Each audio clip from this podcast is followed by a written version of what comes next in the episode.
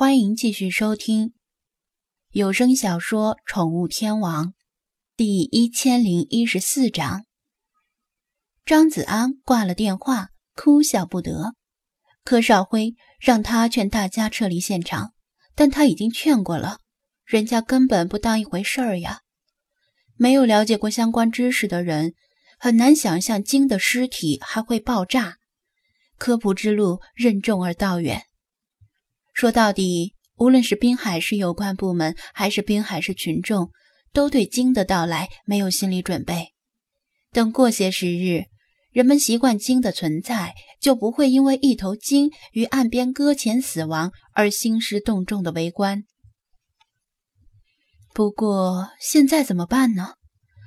他望着鲸尸和越来越多的围观群众，暗暗发愁。一转头。他看见弗拉基米尔还悠哉悠哉的在周围闲逛，便招手唤他过来。弗拉基米尔，过来一下。怎么了？他小跑着过来。张子安看周围无人注意，便低声问道：“这附近有没有你的喵喵织布？”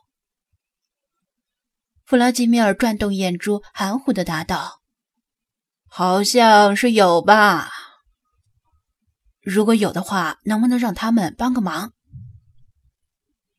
他指了指围在京师旁边的吃瓜群众，把这些闲得蛋疼的人啊，从这里赶走。弗拉基米尔没有贸然答应，而是问道：“怎么赶走他们呢？如果用抓的、用挠的、用咬的，人类对流浪猫的印象会更差吧？阶级矛盾会进一步加深。”虽然现在已经很深了，不用那么暴力，你只要让他们这样就行了。张子安解释了自己的想法。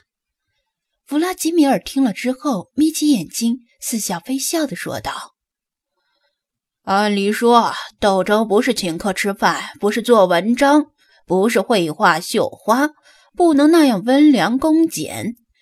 不过呢……”斗争啊，要讲究策略方法，最大限度保存我方的有生力量，不做无谓的牺牲。我觉得你这个办法还是挺有意思，那我就做来看看吧。说完，他一溜烟的跑掉了，三窜两跳的钻进草丛，消失不见。张子安现在只能等了，没必要再去浪费口舌。可能也就过了几分钟的样子，路边草丛突然晃了几下，一只满脸横肉的橘猫像开路坦克一样冲出来，然后跟着各种花色的流浪猫，什么黑白灰杂色，看得人眼花缭乱。粗略数了下，数量至少有二三十只。看到这一幕，张子安暗暗吃惊，光是这附近。居然就有这么多流浪猫吗？而且被弗拉基米尔在极短的时间内聚集起来，这种可怕的行动效率，只有军队才能媲美。突然出现的流浪猫群，马上引起了在场吃瓜群众的注意。不仅是忙着自拍的那群年轻人，像发现新大陆一样，眼前一亮。吵架吵累的两拨人。也被这群流浪猫多少吸引了注意力。那几个惹事的熊孩子更是止住了哭泣，目不转睛地盯着这群猫。在场的一些吃瓜群众家里养着猫，对猫的习性多少有些了解，知道猫不是群居动物，除非两只猫是一起长大的，否则陌生成年猫相遇之后很可能会掐架。他们都很惊讶，这群流浪猫为什么聚集在一起，又是为什么突然在这里出现？流浪猫们现身之后，没有一个接一个的向人群靠近，而是先在沙滩上一处高地附近聚集，调整阵型，体型大跑得慢的站在前面，小个子跑得快的留在后面，像是训练有素的士兵。在等待什么命令一样，弗拉基米尔是最后一个从草丛里冲出来的，他检阅了一下流浪猫的方阵，满意的点点头，抬爪一指京师的方向：“同志喵，冲啊！”随着他一声令下，满脸横肉的橘猫一马当先冲了出去，其他流浪猫紧随其后。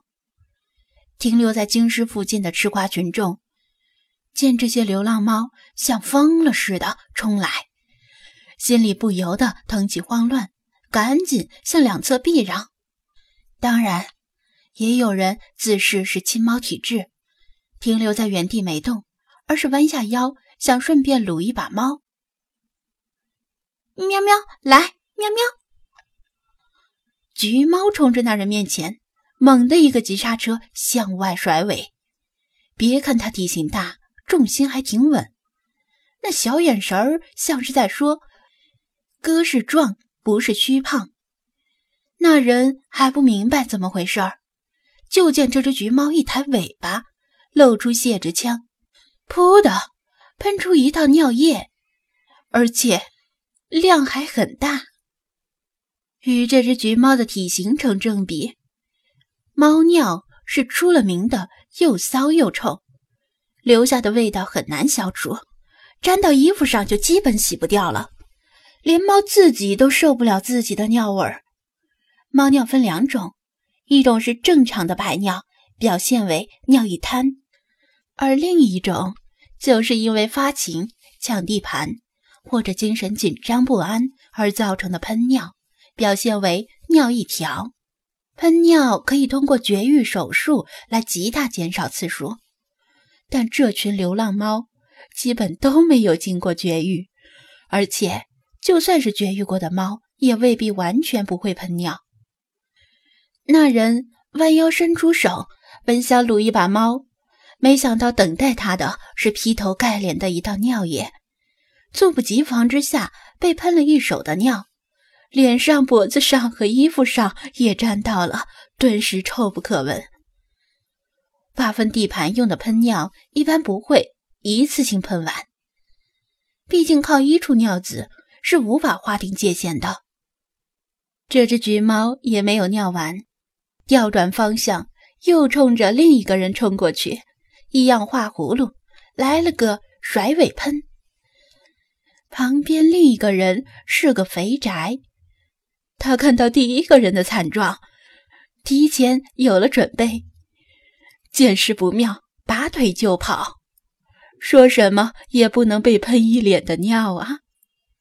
若对方是美女，倒还可以商量；同为肥宅的橘猫就算了，家里锦衣玉食的猫喷出的尿都让人受不了，更何况这些本来就风餐露宿、有什么吃什么的流浪猫。